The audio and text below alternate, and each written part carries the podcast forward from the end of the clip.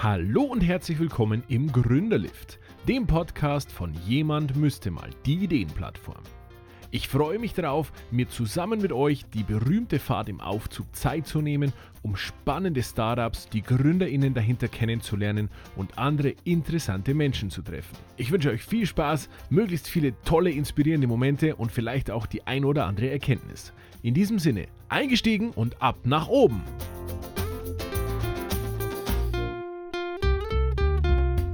Hallo und herzlich willkommen zur neuen Folge Gründerlift.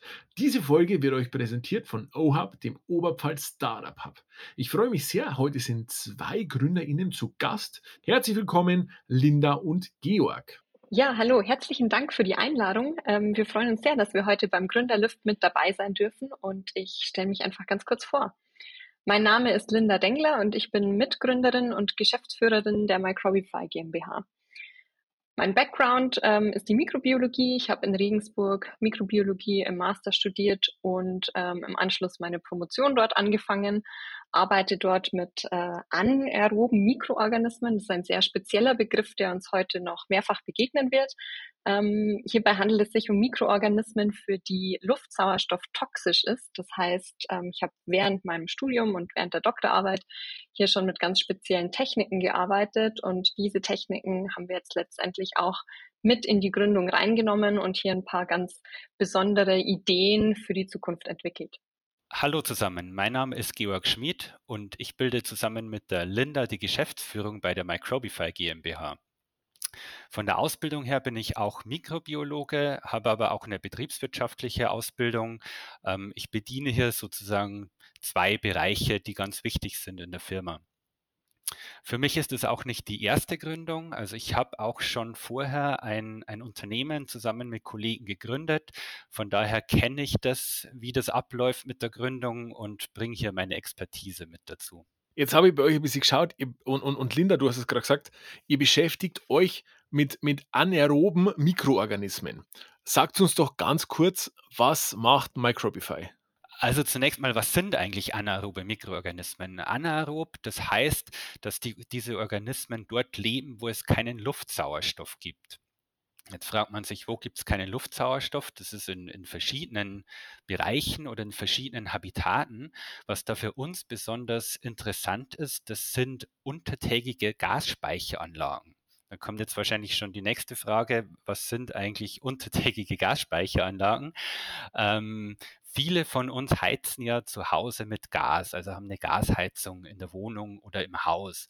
Aber die meisten wissen nicht genau, wo kommt eigentlich dieses Gas her. Man weiß zwar, wir importieren das irgendwo aus Russland oder Norwegen oder aus den USA, aber das geht ja nicht von der Leitung direkt ins Haus, sondern das muss irgendwo zwischengespeichert werden.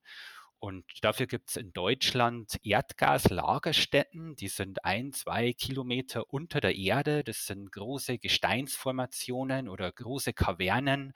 Die haben ein riesiges Volumen, also das kann man sich kaum vorstellen. Also die Gesamtkapazität liegt hier bei, bei 24 Milliarden Kubikmetern an Gas, was in Deutschland unter der Erde gespeichert wird.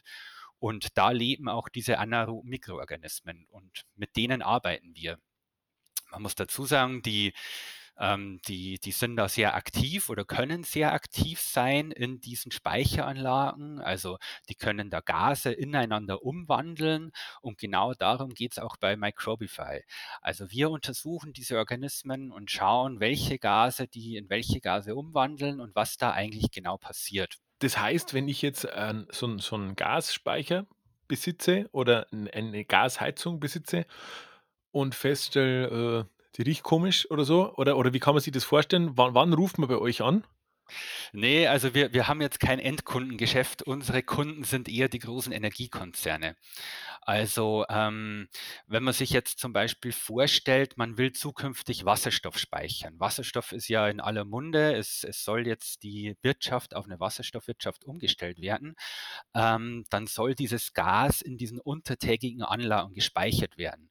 Und um sicherzustellen, dass das auch dort bleibt, also dass der Wasserstoff auch Wasserstoff bleibt und nicht von diesen anaeroben Mikroben umgewandelt wird, die können nämlich aus dem Wasserstoff zum Beispiel Methan machen oder Schwefelwasserstoff machen, ähm, da kommen wir ins Spiel. Also wir schauen uns diese Speicheranlagen an und schauen, was lebt da drin eigentlich und ist der Wasserstoff da sicher oder besteht da die Gefahr, dass aus dem Wasserstoff vielleicht giftige Gase werden oder dass aus dem Wasserstoff vielleicht Methan wird.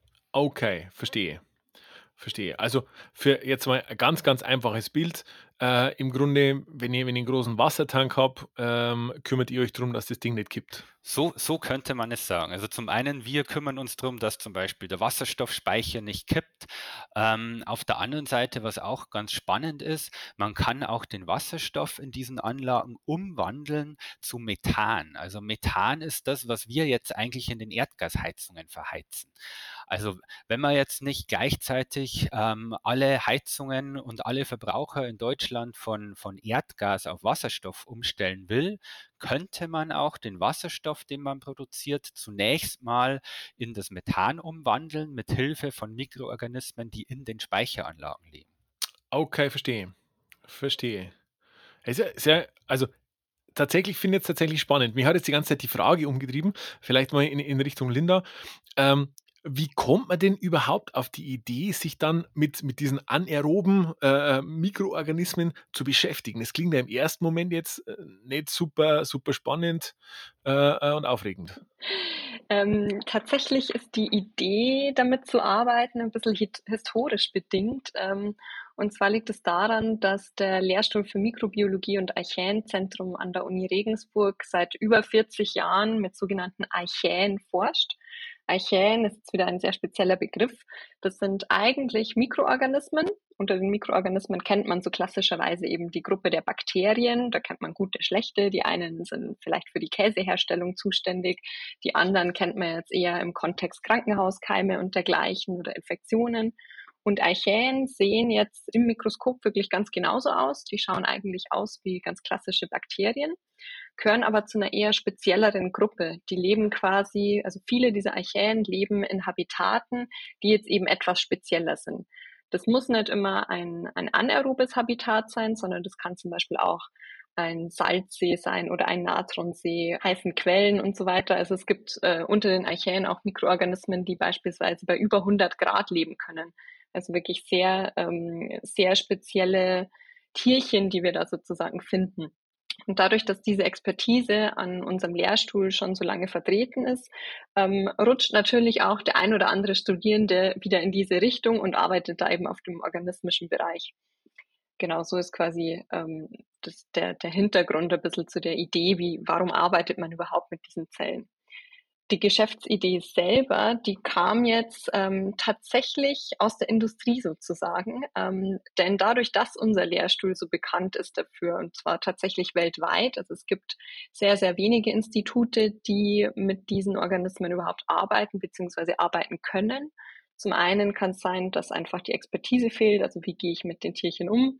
Und zum anderen ähm, fehlt oft auch das Equipment, weil man natürlich für die Arbeit bei extrem hohen Temperaturen oder Drücken oder eben im anaeroben Bereich braucht man natürlich auch eine ganz spezielle Laborausstattung.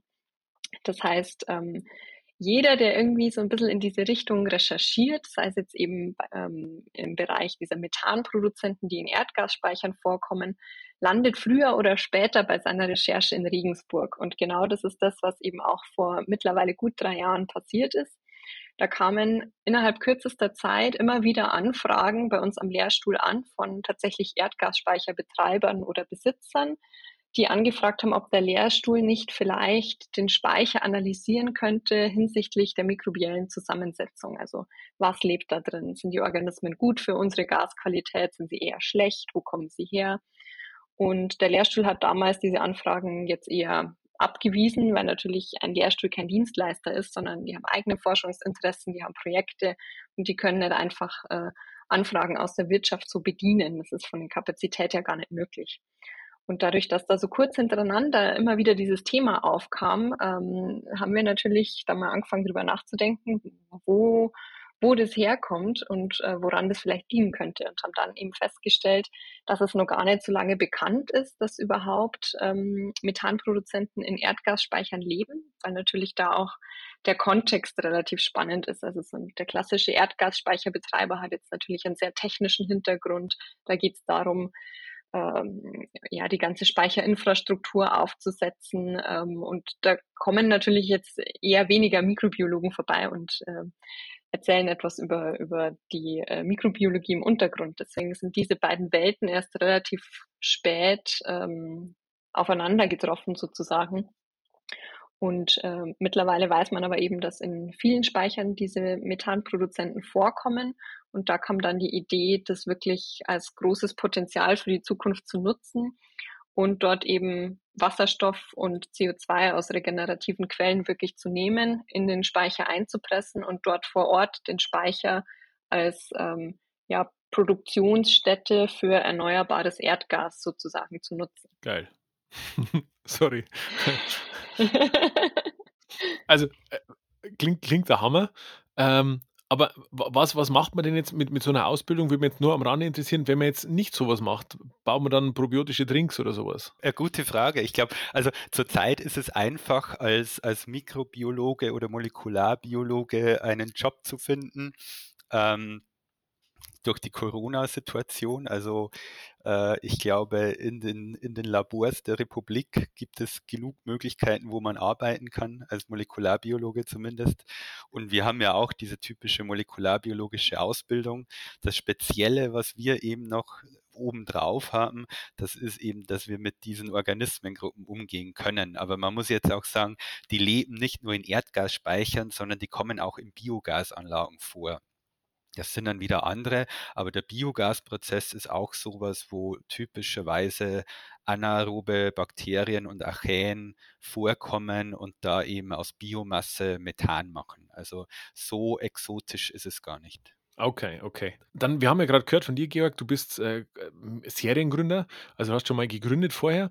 Ähm, aber wie ist, wie ist es jetzt zum Beispiel bei dir, Linda? Du hast es gerade gesagt, da gab es mehrfach Anfragen an den, an den, an den Lehrstuhl, ans Institut, ähm, wo man gesagt hat, Mensch, es wäre doch spannend, das vielleicht in ein Unternehmen zu überführen, dass man das dann auch entsprechend bearbeiten kann. Ähm, war das schon immer so von dir, so, so der Wunsch, ähm, ein Unternehmen zu gründen? Oder, oder wie bist du da dazu gekommen? Und, und wie war die Situation für dich dann vor der Entscheidung zu stehen, ja, mache ich es, gründe ich oder, und, und werde Geschäftsführerin oder, oder was gab es da für Gedanken? Also es war jetzt definitiv nichts, was ich jetzt auf meiner Bucketlist hatte. Ich musste, ich muss eine Firma gründen oder dergleichen.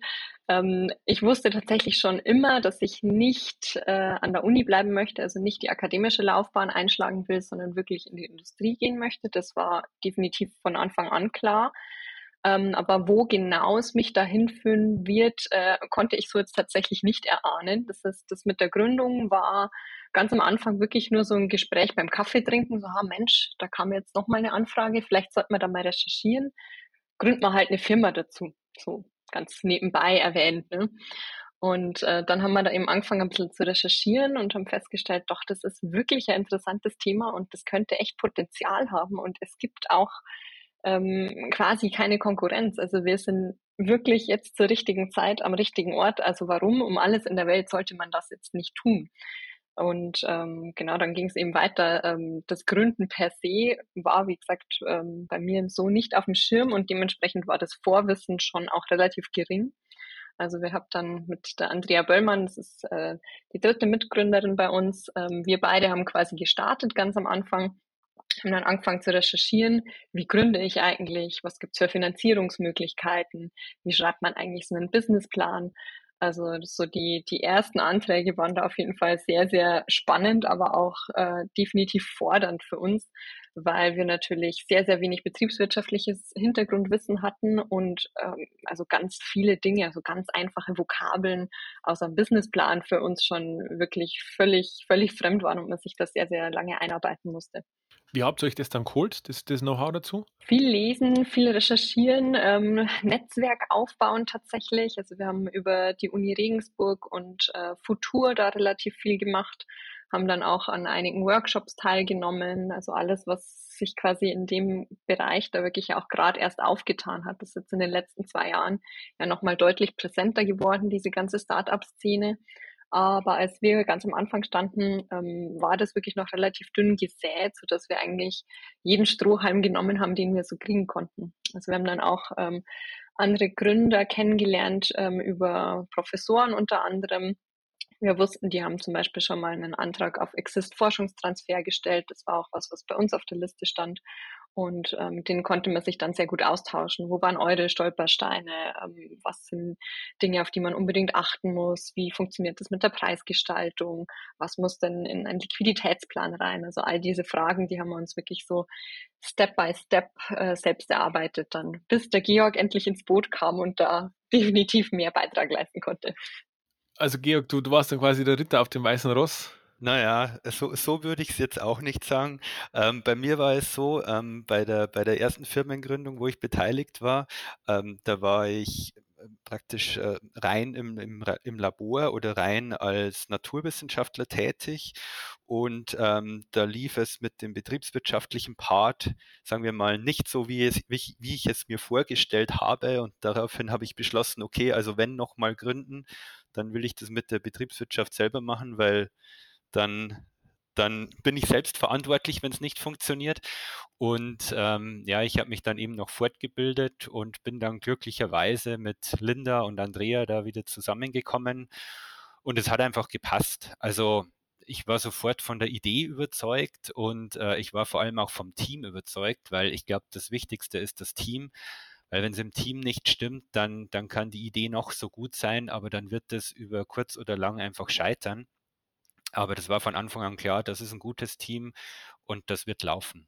Wenn ich das richtig verstehe, ähm, ihr habt zu zweit gestartet, dann ist der Georg dazugekommen. Basis davon waren quasi die Anfragen, die, schon, die es schon gab. Ich stelle mir das total schwierig vor, aber jetzt, wenn man sagt, diese Aufgabe, die, die Anfragen haben wir jetzt irgendwie bearbeitet, wie kommt man denn dann zu Kunden? Ich meine, es sind ja jetzt, äh, du gehst jetzt nicht irgendwie und machst Plakatwerbung oder sowas.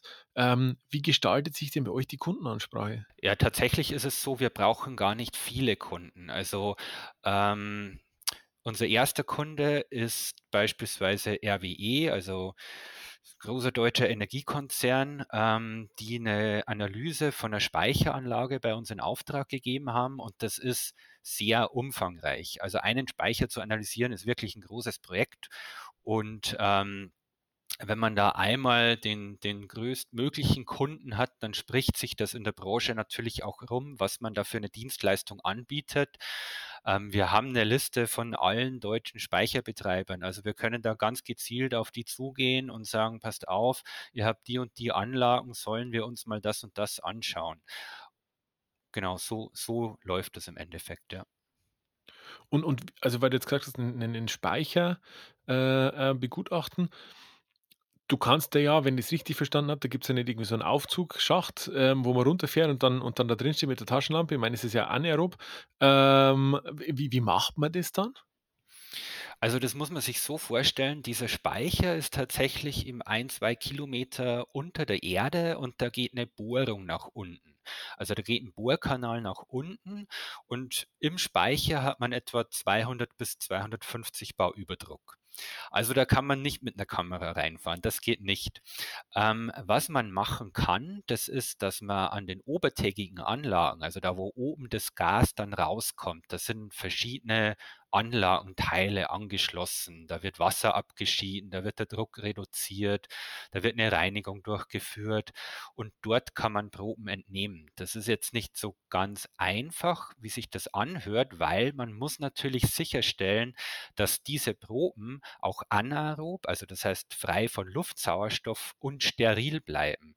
Weil sobald ich Luft an diese Proben bekomme, dann sind die Organismen schnell tot, die da leben und ähm, wenn ich da Fremdkeime, also Umgebungskeime in die Proben bringe, dann ist es nicht mehr repräsentativ. Und hier haben wir ein spezielles Probenahmeverfahren entwickelt, das wir jetzt dann auch zum Patent anmelden werden, wie es möglich ist, unter sehr hohem Druck steril und anaerob Proben zu entnehmen. Also das heißt, wir nehmen die Proben meistens oben, wenn wir doch mal eine Probe aus dem Speicher unten brauchen. Ähm, da haben wir einen Kooperationspartner. Das ist eine Spezialfirma, die kann tatsächlich durch diese durch die schmale Bohrung ganz nach unten in den Speicher fahren. Die haben spezielle Sonden, mit denen fahren sie dann nach unten, nehmen unten eine Probe und holen die wieder hoch. Aber das ist eine, eine ganz spezielle Technik, die die da haben. Und wir haben da unsere Technologie und unsere Techniken mit, der, mit unserem Kooperationspartner abgestimmt, sodass das ideal zueinander passt. Jetzt eine Frage äh, drückt mir noch. Ähm, ihr seid jetzt Naturwissenschaftler. Ähm, du, Georg, du hast, du hast dann schon mal aus der Gründung raus äh, ähm, beschlossen, okay, BWL-Hintergrund wäre nicht schlecht. Wie ist es denn bei, bei dir, Linda?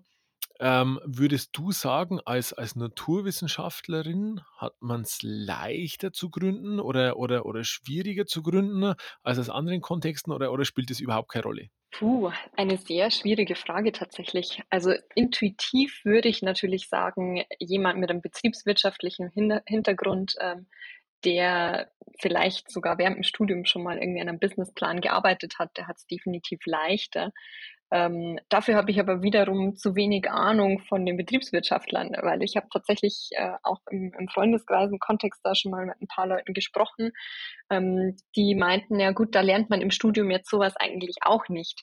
Also ich denke tatsächlich, dass es in der Stelle jeder gleich schwer hat, da man jetzt auf diesen speziellen Fall Gründung in keinem Studium vorbereitet wird. Davon gehe ich jetzt ehrlich gesagt mal aus. Ich finde, das ist aber auch das Spannende eigentlich, weil eine Gründung ist was, auf das einem keiner vorbereiten kann. Und ich glaube, es gibt wenige Jobs, wenn ich es mal so nennen darf, bei denen man so viel dazulernt und so viel Erfahrungen macht. Mhm. Bin ich, bin ich sofort dabei, unterschreibe ich sofort. Jetzt drängt sich natürlich die Frage auf, weil du, äh, Linda, du ja gesagt hast, mit, mit Anträgen schreiben und so, das, das Know-how dazu. Ähm, drängt sich ja förmlich die Frage auf, wenn ihr mit, mit Kunden gestartet seid, äh, warum braucht es dann noch ähm, irgendwie Businessplan und Anträge und sowas? Die Förderanträge haben wir tatsächlich ähm, ganz am Anfang gestellt, also bevor überhaupt klar war, ähm, können wir mit einem Kunden starten, welcher Kunde könnte das sein. Ähm, dementsprechend haben wir quasi zuerst versucht, eine Förderung für die Gründung äh, zu bekommen waren da sehr fleißig am Anträge schreiben, äh, sind kläglich gescheitert an allen Ecken und Enden und haben dann einfach mit unserem ersten Kunden gegründet. Ist das so ein Learning daraus, dass man sagt, okay, im Zweifelsfall such dir einen Kunden, mit dem du starten kannst und, und, äh, und, und, und investiere nicht zu viel Zeit in irgendwelche Anträge? Oder, oder habe ich das jetzt vielleicht fehlinterpretiert? Ich glaube, das kommt ein bisschen darauf an, was man für einen Hintergrund hat und was für ein Produkt oder was man für eine Dienstleistung anbietet. Also in unserem Fall war das tatsächlich auch nur möglich, weil natürlich einfach dieses äh, ähm, das Volumen des ersten Auftrags so groß war. Wenn ich jetzt natürlich nur ein ganz kleines Projekt habe, wo ich weiß, okay, das kann mich jetzt ein, zwei Monate über Wasser halten, dann würde ich dieses Risiko auf gar keinen Fall eingehen, ohne äh, Förderung und, und Kapital wirklich ähm, in die Gründung zu gehen, weil da natürlich das Risiko einfach viel zu groß ist. Okay, danke schön. Jetzt, bevor sich unsere, unsere Liftfahrt dem Ende entgegenneigt, äh, habe ich eine Frage, die ich, die ich all meinen Gästen stelle. Die möchte ich bei euch natürlich auch stellen. Fangen wir mit dir an, Linda. Georg, du dann gern hinterher. Was ist denn das große Learning für dich, für euch, wenn man jetzt zurückblickt auf die letzten drei Jahre eurer Gründung, wo ihr sagt, das ist so die Erkenntnis, die muss sich eigentlich jeder Gründer, jede Gründerin hinter die Ohren schreiben, muss man mal gehört haben, weil das echt äh, viel Ärger erspart oder, oder viel, viel vereinfacht. Gibt es da was? Man braucht einen ganz, ganz großen Kopf, weil da nämlich sehr schnell sehr viele Hüte drauf passen müssen. Ich glaube, so kann man es so kann äh, ganz kurz zusammenfassen. Oh, sehr schönes Bild. Ja, ich denke, man, man muss immer bereit sein, alles zu machen. Also das heißt, man, man darf sich für nichts äh, zu schade sein oder man darf nicht sagen, ah nee, das, das ist jetzt nicht so meins oder, oder wie auch immer. Ähm, man, man muss offen sein, ähm, man muss sich vor allem auch in Themen einarbeiten, die jetzt nicht so äh, zu seinen Spezialgebieten gehören. Also als Gründer ist man Mädchen für alles, sage ich jetzt mal. Oh, Gründer sind Mädchen für alles, was für ein Bild. Also zwei, zwei so Bilder Äh, ähm, also jetzt zum Schluss noch ähm, einen gro großen Kopf da haben, damit sehr schnell viele Hüte draufpassen und dann Gründer sind Mädchen für alles. Sensationell, sensationell. Hey, vielen Dank euch beiden für den Besuch im Gründerlift, für den, für den Einblick. Ich glaube, äh, es sind ganz viele Infos dabei für vielleicht die ein oder andere Naturwissenschaftlerin, ein oder andere Naturwissenschaftler, äh, die dann Lust kriegen zu gründen oder vielleicht gerade an, an, an dem Step stehen. Alles Gute, viel Erfolg und bin gespannt, was man von Microbify noch so hört in der Zukunft. Viert euch, Servus! Vielen, vielen herzlichen Dank nochmal für die Einladung. Es hat wirklich Spaß gemacht. Es war auch für uns äh, ganz spannend, mal wirklich ähm, verschiedene Fragen aus ganz unterschiedlichen Richtungen zu bekommen. Und wir haben uns wirklich sehr gefreut, dass wir dabei sein haben dürfen. Danke. Ja, vielen Dank, Christian. Und ähm, viel Spaß allen Gründungswilligen und vor allem gute Nerven und viel Energie. Und das war's auch schon wieder. Wenn ihr Anregungen und Tipps habt oder ein Startup empfehlen möchtet, das unbedingt bei uns dabei sein muss, dann schickt einfach eine Mail an hallo@gründerlift.de. Gründerlift natürlich mit UE. Bei Fragen rund um eure eigene Gründung steht euch die digitale Gründerinitiative Oberpfalz natürlich jederzeit gerne zur Verfügung. Vielen Dank fürs Zuhören und euch allen eine gute Zeit.